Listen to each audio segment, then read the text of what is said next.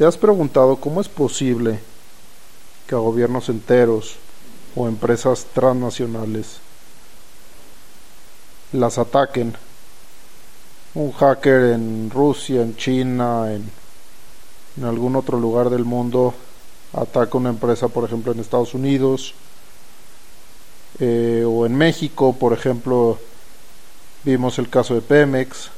¿Cómo es posible que a estas empresas que gastan miles y miles y miles, incluso hasta millones de dólares en materia de ciberseguridad, las ataquen?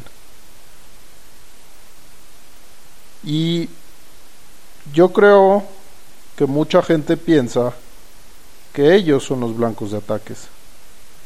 Pero no necesariamente solamente ellos son los blancos de ataques, sino, como lo decía en un episodio anterior, cualquiera sería el blanco de ataque, porque esto no es personal y esto es una batalla contra todos, porque son robots automatizados de software los que lo hacen. Entonces, ¿qué es lo que necesitamos hacer para protegernos bien?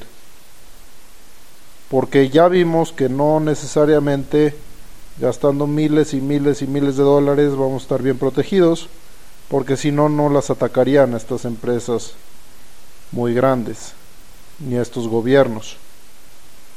Entonces, yo lo que creo es que lo que se tiene que hacer es una estrategia por capas de seguridad para protegernos.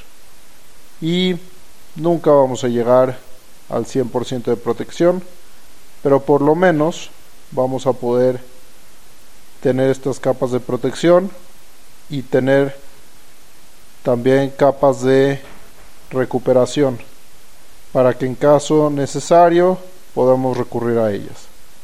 Muchas gracias por escucharme.